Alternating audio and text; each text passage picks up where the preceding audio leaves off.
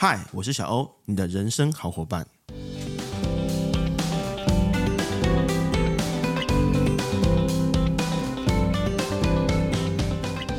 不知道大家有没有遇过一种状况，就是你现在正在进行一个旅行的计划，那你可能这对这个地方不太熟悉。假设我们今天要去美国的旧金山，你对你没有去过，所以你第一件事情就会去 Google 去查一下这个地方有什么好玩的景点，或者是有什么好玩的餐厅。或者是我们今天换一个情境，就是我们要学一个新的语言，例如像是西班牙文，你对一个单词或者一个句子你不太了解，你第一件事情就是去 Google，或者是遇到一个棘手的问题或状况，你第一件事情就是 Google。那我们常会遇到一个状况，就是 Google 的时候查不到我们要的资讯，也就是我们查了很多文章，看了很多文章，但是得不到我们要的解答。或者是我们换一种情境，就是现在是下午的五点半钟，老板突然出现在你的旁边，他要你交出一份明天要的报告，或者是要你写一份很重要的 email，因为你是临时受命，你完全不知道这件事情，那所以你就只能发在这边，或者是你可能会想很久的时间，不知道该怎么进行下去。如果说伙伴们你有遇到上述的问题跟状况的话，最近有一款人工智能叫做 ChatGPT。它很可能可以帮你解决上述的问题。除了上述问题以外，它还可以提供更多的资源给你做参考。例如像是健康，或者是医疗，或者是说，假设我们今天要买一颗镜头，那你不知道这个镜头的呃差异性，你甚至是可以请教它，它可以帮你条列好这些差异性，你不用再去 Google 一篇一篇的文章去做查询。这就是我们今天想跟大家分享的抉择。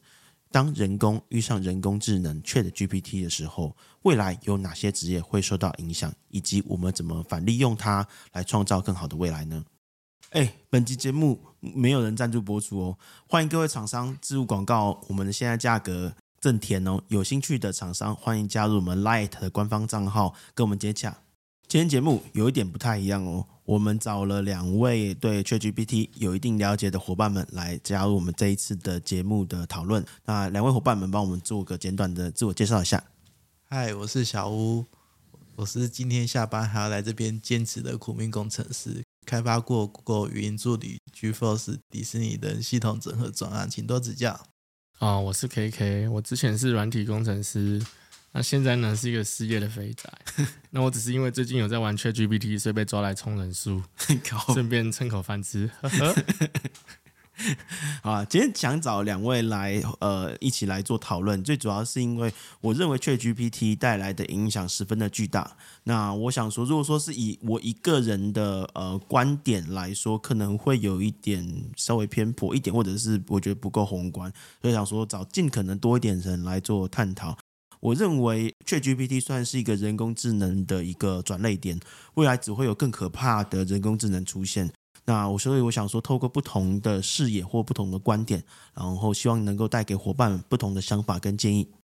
那我们先来聊一聊 ChatGPT 现在已经带来对于职场的改变。那想先问问问两位的伙伴们来分享一下他们自身的经历。ChatGPT 对我来说，工作有很大的改变。我分享两个使用案例给你们。第一个就是，我觉得 ChatGPT 是一个很厉害的助手。我现在常常会用它来写程式。我只要向它描述我的程式逻辑及我要做什么事情，它就会帮我写好。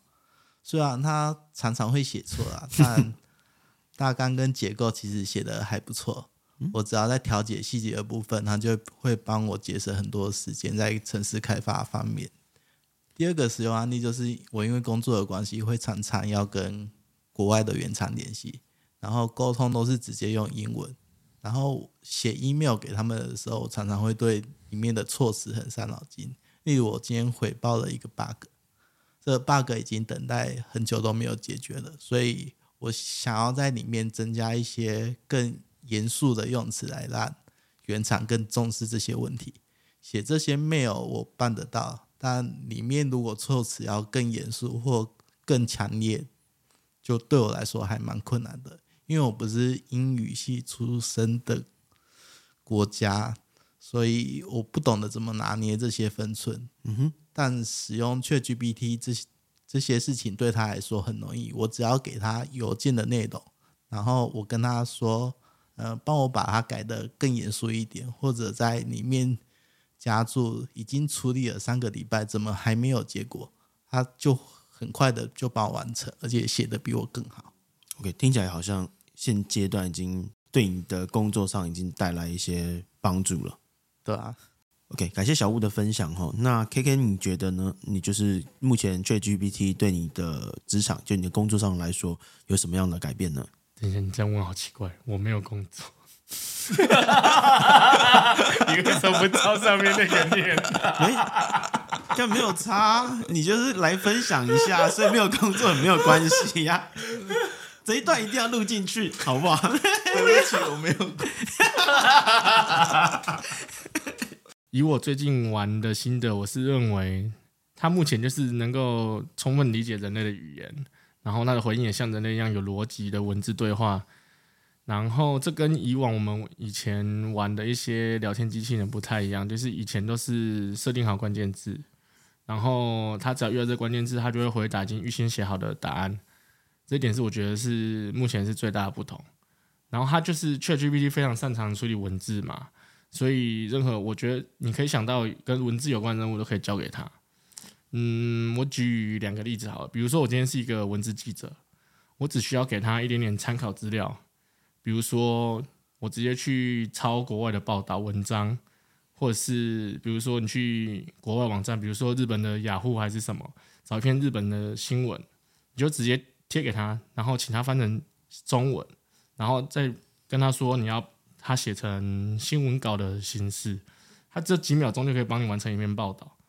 又或者是说，我可能是一个粉砖小编好了，比如说我把我现在要把我们想要写的文章的人事、史地、物这些背景设定告诉他，他短短几秒钟可以帮你产生一篇废文。呃，我是说文情并茂的 文章，就是可以轻轻松松赚稿费，根本不用动脑，超爽的。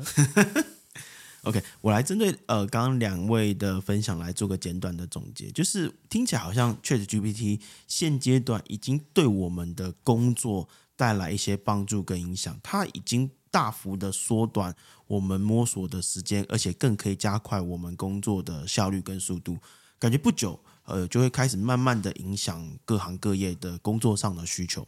那不知道两位对于就是未来来说，呃，有没有觉得哪一些职业很可能呃立刻就会被 ChatGPT 影响？那也想了解一下，就除了被影响以外，你们认为为什么它会被影响，以及影响的幅度或者是影响的原因？那小欧可以帮我先分享一下。嗯，我觉得会有很多初阶的工作被影响。我这边指的出街工作，就是他的工作的指令都比较单纯，而且重复性很高的工作。我觉得点餐员就是一个很好的例子。嗯哼，呃，我们今天去麦当劳点餐，虽然麦当劳已经有点餐机了，但很多人还是都是直接跟点餐员来点餐，因为点餐员他点餐很快，嗯，然后他还可以介绍餐点，嗯，甚至我们可以叫他帮我们刻制化菜单，他有许多点餐机无法完成的功能。所以点餐员到现在还没有办法被淘汰，但 ChatGPT 可以改变这件事情。他对语义理解很高，而且他不会有点错餐的问题。OK，感谢小物的分享。那 KK，你觉得未来来说有哪些职业会被受到影响呢？嗯，我先说结论好了。嗯，我认为文字客服或是文字翻译这些跟文字相关的工作可能会受到影响啊。但是我不觉得是会说完全被取代或是怎么样。嗯嗯，为什么会这么说？我们就先了解一下他的目前的能力范围啊。嗯哼，就是以我现在玩了一阵子的心得，就是说他对你给他的问题或是提示的文字的理解能力比较高，然后他可以依照这个情境的前后文去理解问题，然后。可是他的，我我认为他目前为止他理解问题能能力没有问题，但是他的回应有时候其实没有那么精确，也是常常会有错误的问题。然后他比较擅长回答没有标准答案的问题。嗯，呃，我举个例子好了，就是说，比如说我问他一些，其实你在网络上维基百科或是 Google，你可以查到很明确有标准答案的一些问题，他有时候会回答出错，尤其是。他要回应的答案是一篇很长的文章，比如说我之前问他诸葛亮的《出师表》全文，我请他回我这个问题。OK，但是他有时候回答就是只有前面部分正确，然后后面的话他就会乱掉，会跟其他一些文章搞混回，就是一起回应我这样子。我有点忘记他实际回我的文章大概是怎么样，就是有一点类似说他前面回我正确，比如说陈亮言先帝创业未半什么等等等等等，最后突然给我接一个床前明月光之类的，我就不知道他在来攻杀小。所以就是我认为他现在的答案其实还没有很精确啦，就是这是比较不比较不擅长的一些比较有标准答案的问题。嗯，然后第二个就是他比较擅长的，我认为他就是很会讲干话啦，就是比如说我现在请他写一封给失业的中年男子的鼓励信好了，那不就是你吗？靠北，像这种没有标准答案的问题嘛。你只要给他一点方向、关键字，他就可以很好的自己去发挥。甚至你可以再不满意，你再加一些关键字给他。比如说刚刚这个例子，你还可以最后再请他说，除了鼓励外，你你可以让他尝试海外工作的机会，然后再重新写一次。或是你再不满意，可以再现说说我要鼓励他去只去电子业这样子。反正你不管怎么加，他都可以一本正经的唬烂就对。未来呢，若是我前面提到一些标准答案没有办法精确回答问题解决之后，我想未来有可能会被取代的可能是客服人员吧。嗯，就是说，其实现在来说，一些简单的问答都已经被聊天机器人取代了，像是 LINE 的聊天机器人，都是已经有预设好一些 Q&A 嘛。嗯，所以你他看到关键字就会回答你。那目前就是这些机器人没办法解决问题，才需要人工客服。嗯哼，那其实人工客服也很多，从电话转为文字的，就是讯息回复这样子。嗯，因为用电话嘛，就是一个人你一次只能接一通电话，但是你用文字讯息回复的话，你可能可以一次跟五个人或是以上的人回复讯息，所以这样就是大幅减少公司的人力成本嘛。嗯，那我认为以后。客服需要人力可能会再大幅减少，因为就是现在有 ChatGPT 这种非常善于文字聊天的这种 AI 工具嘛。嗯，那以后的话，我的想象是说，客服这个职业可能还是需要有人，但不会完全被取代，但是人数会减少很多，因为以后只要用这些工具，它可以自动帮你产生回复嘛。那人唯一要做的就是在送出讯息之前审核过。这样就可以了。OK，好，那翻译的话也是另外一个我想到会被影响的职业。就目前来说，我试了一下 ChatGPT 的翻译，其实准确度应该是还蛮高的，而且他真的是对文章的前后文的语义翻的非常好，不像一些以前的那种机翻那种感觉，你就是前后文不对这样子，很奇怪的翻译。嗯，所以我认为以后呢，如果它现在的功能又更完善、更精确的话，基本上人工翻译的话，只是需要在他的翻译之后的结果再论试一下，就基本上这个就是一个可以用的结果了嘛。嗯，所以我认为这个其实好像比客服更危险一点。嗯，呃，另外还有想到一个比较特别的，就是说不是影响现有的职业，而是有可能会创造新的职业。就是说，以现在 AI 的能力，不论是 ChatGPT 或是现在有一些绘图的 AI 嘛，嗯，其实你要完美的产出你想要结果，其实是你需要有经验的去引导他的对话，然后才能拿到你想要完美的结果。我觉得这是其实是可以钻研的一门专业啦，嗯，所以说像 ChatGPT 现在已经有所谓的一些越狱引导，就是说你可以利用一些。它其实有一个角色扮演的模组啦，它可以让你跟它设定一堆角色，然后让他突破原本一些政治正确的限制。比如说，你现在可以请他扮演一个喝得烂醉、满口脏话的罪案，这样就是一些 带一些新三色的回应。所以我觉得以后 AI 虽然很强，但是我认为你也是要。问的人会能够精准引导你，才能想要拿到你想要的答案。所以我觉得搞不好这也是有可能变成一份专业的工作，也说不定。OK，所以我们刚刚都是从所谓的呃未来可能会影响的职业去做探讨，以及刚刚两位都有分享，就是他们认为为什么会被影响的原因。有没有一种情况是说，就这个职业本身不会被取代，但是找他的次数会逐渐减少，渐渐也影响到他的生计？你们两位有没有对这样有什么样任何的 idea 或想法呢？嗯，我个人是希望可以减少的，就是一些电话行销人员或者是保险业务员，因为他们废话真的太多。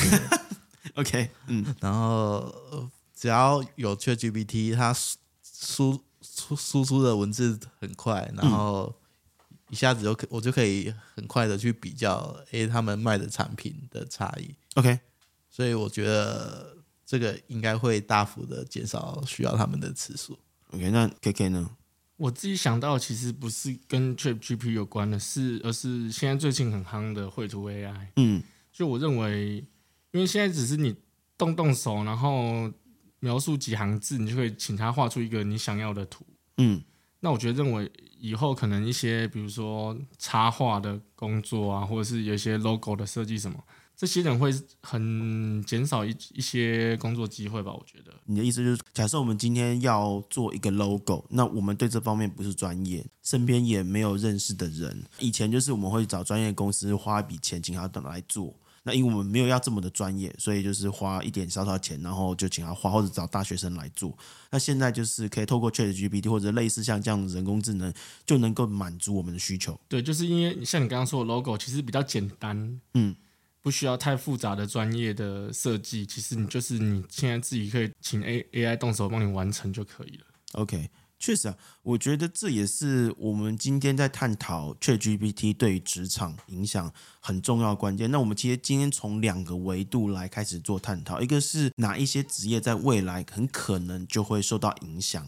那另外一个维度就是说，它不是从职业本身去做影响跟探讨，而是说，可能这个职业有高阶的工作的部分，也有低阶的工作部分。我们认为有可能很多的低阶的工作的部分会被因此而被取代，而且间接可能就影响到他的生计的部分在。OK。我们听到人工智能呢、那伙伴们很常会想到的就是，比如说 Siri 或者是 Google 的 Assistant，或者是小爱同学这种类型的这一种的语音助理。那 ChatGPT 跟这些语音助理有哪些不太一样的点呢？回想一下，就是我们今天呃问一个问题，是跳脱语音助理能够知道的，或者他已经被设定好的关键字。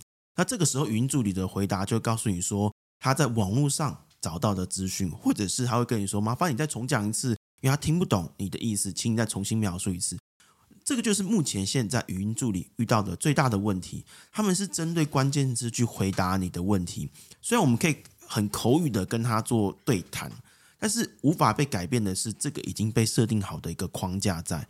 但对 ChatGPT 这个地方就不太一样，它没有所谓的关键字，它的一问一答就像是你在跟一个真人互动，没有两样。那你不只是可以问他问题以外，他最厉害的是他可以了解你问这个问题的情境跟你要问的初衷是什么，这就是我认为最大的不同的点。那也想听听看两位，就是对于 ChatGPT 跟以往的人工智能有没有什么哪些不一样的点呢？那我们就先请小吴来做简单的分享一下。嗯、我认为 ChatGPT 不同于过往的 AI 技术，就是。它现在可以理解我们的情境，而且还可以带有感情的回答。嗯，这个改变就已经让我们跌破了眼镜。它跟过往的 AI 有什么不一样？过往的 AI 它其实都是基于特定的目的开发，比如说客服机器人啊、理财机器人啊、扫地机器人，我们只能给它固定的语法，然后它的回答的内容也很固定，所以对话起来其实没有那种真实的感觉，内容其实也。受到了很多的局限，但 ChatGPT 跟这些机器人使用的技术是完全不一样的。它其实是透过我们在网络上的文字训练出来的，它会根据我们的问题来预测我们想要的答案是什么，来产生它的回答。所以跟它沟通的时候一点阻碍都没有。嗯，回答的内容也是随机生成，而且最特别的地方就是它可以回答的内容森罗万象。从国家法律到上厕所 都没有卫生纸的话，他都可以有条理的回答，还写的文情并茂。重点是他到底回答了什么东西？呃，我是问他在南极的时候上厕所没有卫生纸怎么办，然后他就说什么要用水洗。我是觉得他这个洗了屁股应该会痛死吧。虽然虽然这样子结果不一定会满意啦，但。他这样子的改变已经突破了很多过往的人工智能，对，OK，所以你觉得他跟我们刚刚讲云助理或者人工智能其实有很大的改变？对，OK，谢谢小吴的分享。那 KK 你觉得呢？呃，其实我觉得他刚刚讲的就是差不多我想的，就是说以前嘛，就是都是很特定处理特定任务的 AI，嗯，那 ChatGPT 最不同的是，就是它现在是处理我们语言。他能理解我们的语言，然后回答也是我们能理解的话。嗯，那我觉得这样子的差别就是说，以往那些特定任务的 AI，我们都需要输入指令或是一些特定的关键字嘛，它才能理解去做任务嘛。嗯，那变成我们在下指令之前，我们都要先想好。嗯，我就没办法用很自然的像我们人类这样沟通，请他去做一件事情。那我觉得现在有 ChatGPT，就是说我们可以透过它当做是。中间的翻译者去跟其他服务做串接，就是我们直接用口语的话跟他说，然后他再帮我们转成机器听得懂的指令或语言，然后完成这个服务这样子。嗯，我现在想到一个例子，就是譬如说以后如果，因为他现在其实没办法联网嘛，他也没办法给你查询一些资料或是什么，他都是用他现在预先训练好的资料回答你而已。但是如果说他以后可以串接其他服务，比如说我想到的是，你可以串接 Agoda 网站，然后可以，他可以帮你订住宿或机票的话，那变成很轻松。比如说你直接给他一个情境，就是说，比如说我想在二八点假去日本玩，然后我就直接跟他说，我要在二月二十四号从台北出发，然后二十八号回来台北，然后我想要住在比如说环球影城三十分钟车程内的地方。然后我住宿想要一个晚上不超过五千块台币，就这样很口语化，跟他直接跟他这样讲，他就可以直接帮你规划完成，连同机票和住宿，你不觉得超爽的吗？虽然我不是旅行家，但这听起来很棒，对吧？超棒的。我现在还有想到另外一个事，就是我最近在玩那个绘图 AI Midjourney，就是不知道大家有没有玩过？你就是一样给他一串英文的描述，然后可是你还会需要加很，你要记很多的参数。然后你要跟他讲说你要什么风格什么的，然后这些参数很多。我想到的是说，就是像刚刚讲的嘛，你现在跟特定的机器服务，你都是要记好特定的指令或参数。那以后有 ChatGPT，我是不是可以请请他帮我翻译？我就说我需要用 Midjourney 帮我产一张图，然后我想到的是什么情境，可能是一只穿着武士服的猫，然后是什么浮世绘风格这样，然后。就请他帮我翻译成你觉得你看得懂的指令，然后我就直接丢给他，他就可以帮我产一张图片。我认为他未来，我期待他扮演的角色就是我们跟其他机器中间的沟通的翻译的角色。OK，了解。那坦白说，我自己对 ChatGPT 也使用了一阵子。那我对他的想法就是说，他其实大幅的改变我 Google 的习惯，因为我前阵去旧金山玩嘛。我就遇到一个问题是，我其实我对旧金山也不是这么的熟悉。我之前的习惯就是 Google，然后去看旧金山有什么好玩的点，然后每一个文章点进去要告诉你说有十个必去的地方，可能很多文章都重复，那我就要看了十加十篇文章，然后再看十个点，对我来说花了很多时间。后来我就问去 GPT 的方式来试试看，我就问他说：“哎，旧金山有没有不错你觉得推荐的呃景点？”他就推荐了我十个景点，而且最厉害的是，他不是只是推荐我景点。他还告诉我这个景点有哪个地方一定要去，以及为什么他会推荐。对我来说是有很大的帮助，或者是说我前阵在写稿子的时候，呃，文字描述的时候，我突然遇到卡关，像这样的东西，我根本不知道怎么去 Google。那我就想说，那我就问 ChatGPT 说，假设呃他遇到这问题的时候，他会怎么描述？他就给我条列了非常多他的想法在，也其中几个举例，就是我认为，哎，他举例的恰巧好处，就是我觉得，哎。甚至比我想的更好，就把它拿来做使用。我而且最重要的是，它的举例多数是我在网络上没有看过的。因为很多时候我们都是在网络上已经爬既有的文章了，所以大家写的东西可能都会类似。但是我今天是用 ChatGPT 来写的时候，我举的例子或者我想的东西就会跟现有的 Google 的文章不太一样，也不太会重复。这就会对我来说，它真的是改变了我搜寻或者是我遇到问题想要去解决这个问题的一个习惯。坦白说，我真的很想要用它来取代我的语音助理，因为我的语音助理真的很烂。刚我们大概了解了一下，就是 ChatGPT 跟人工智能的不太一样的地方在哪边。那不晓得有没有人开始担心现在的工作，就是觉得好像可能已经开始影响自己的工作。确实，我认为不久的将来，ChatGPT 应该会带给我们不小的影响。那你你们两位觉得，那我们该怎么去应对或者面对这样子的改变，或者该怎么去面对这个问题呢？那小吴可以帮我分享一下吗？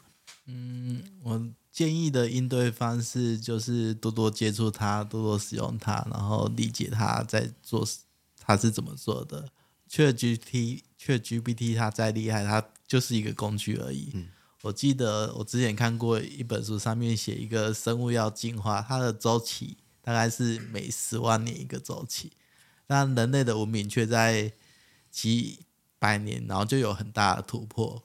这差异是什么？就是人类会使用的工具。这告诉我们几个重点：一个就是我们如果不用工具的话，就是跟猿人一样。所以你如果不当不想要被当成猿人的话，那你就要多多多使用这些工具。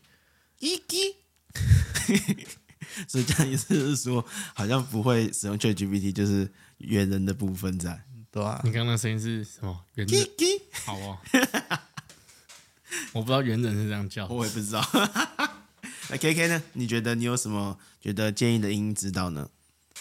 音韵之道吗？对，其实我觉得没什么好音韵的啊，啊这这就是一个潮流嘛，啊，这潮流是挡不住的。就是与其你抗拒学习新的东西，然后你又担心说会被取代还是怎么样，那我就觉得说不如平常心，就是大家一起来玩啊。对不对？那玩 ChatGPT 啊，然后还有很多其他的 AI 啊，像是绘图 AI 什么的嘛。然后我反而觉得，比如说相关从业人员，反而更需要去理解这些新形态的工具，然后也许可以从这些工具让他们变得他工作上其实更方便，反而不是担心会被取代或是什么。嗯，譬如说我想到一个啦，比如说漫画家很需要助手嘛，帮他画背景啊，还是网点什么的。那如果有绘图 AI，是不是以后这些网点根本不需要助手来帮忙贴？就是我一个漫画家就可以用绘图 AI 帮我搞定我的背景，那你也不用担心说会被他取代嘛，因为漫画还是你画的啊，你只是请他帮你做一些比较繁复的事情而已嘛。是，了解。我自己认为是这样，就是 AI 它终究会变成全知全能。你可能会现在觉得说它没有什么情感，或者是呃相对创造力，或者是理解力。还没有这么的精准，或者是他没有判断是非的能力，你绝对可以列出现在 ChatGPT 或者是这些 AI 人工智慧的呃十条、二十条的缺点。但我认为这些缺点终究会被克服。我认为未来所有的职业都会被影响，因为他会做得比我们更好，我们根本躲不掉。唯一能够要注意的就是。你要去正视他。如果说你轻忽他，我认为这个未来才是真的会被受到影响的人。那有没有有没有一种可能性，就是我们应该反利用 ChatGPT 来帮助自己创造更多的价值？那小吴有什么看法呢？嗯，未来 P T 它会怎么发展？其实我们没办法预测，但我觉得我们可以把握现在的机会。那个在可预期的未来，AI 应用一定会有很大的突破。我们没办法比别人更快想出可以创造价值的方法的话，那熟悉这些应用的话，那它在发展的时候，我们就可以很快的跟上。这样我们在跟别人竞争的时候，就会有更有我们的竞争优势。我是这样想的。OK，那 KK 呢？你觉得有什么样的可以反利用创造价值的机会呢？其实我也同意小吴的说法，就是说，其实不是每个人都会非非常有创意嘛。嗯，那你也不一定说你看到现在这个趋势，你就可以利用它创造什么未来。但是你一定要跟得上嘛。你要知道现在有什么变化，有什么新的东西，这样你才不会被淘汰嘛。那如果是有讲创意的话，我自己现在是随便想了，比如说，ChatGPT 现在是只能文字嘛，你就键盘跟它输入文字，它输出文字嘛。那其实现在已经有很多，比如说语音辨识的一些助理、一些 AI 嘛，它其实已经很好的可以把人类讲的话换成文字。那是不是你可以直接讲对着语音辨识的 AI 讲，然后它再输入给 ChatGPT，你就可以等于是你可以直接用口语跟 ChatGPT 对话。那 GPT 它输出的文字，文字那就更简单了嘛，它文字可以直接像请 Google 小姐念出来，那这样不是就是很像是你直接在跟他面对面对话的感觉吗？那我觉得这样子就是变成说，未来可能是一些物联网的应用会发展的很快吧。就是比如说，现在现在很多智慧音箱，其实像你刚刚讲过嘛，都是听关键字嘛。那我现在以后如果改成用 G GPT 跟其他的服务沟通，那是不是我直接口语跟他对话，就很像钢铁人里面有一个那个 Jarvis 的管家一样嘛？我想象到是这样，我觉得未来应该往这个方向发展。OK，好，那感谢两位分享。那我也来分享一下我对这件事情的看法。就是我认为人工智能跟我们人类最大的差别是在于目的性。我们可以请人工智能帮助我们缩短我们理解一件事情的时间，或者是说我们请他来帮我们做一件事情。但是人工智能它并不知道做这件事情的原因是什么，而我们人类知道。这个原因是什么？所以其实它不是我们的敌人，它是我们的帮手。我们竞争对手依然是人类，所以未来大家在比较的是谁对人工智能的熟悉度，看谁能够更快的缩短这些时间，来达到所谓的差异性。那么试想未来会发生一个情境，就是说一个小编他去找一个工作的时候，除了附上他过往的经历以外，他还会附上他熟悉哪一些写作人工智能的部分以及熟悉度。毕竟文章的深浅或者是好坏，只有我们人类去能够去判断说哪一些内容是符合我们要的需求跟目的。那所以我们应该要反过来好好利用这些人工智能，加速我们产生的速度。所以这个是我觉得未来很有可能会发生的一件事情。这也是我认为可以好好的利用它，创造我们未来价值的一件事情。希望今天的分享对你有帮助。如果喜欢的话，还请按下五星，然后或者留言分享你对这一集的感想以及建议。也欢迎分享你遇到的遭遇或者状况。如果相同的留言数够多的话，那我很有机会额外录制一集来做分享。花了 fuck life，看来又面对人生抉择时的勇气了。那我们就下集见，拜拜。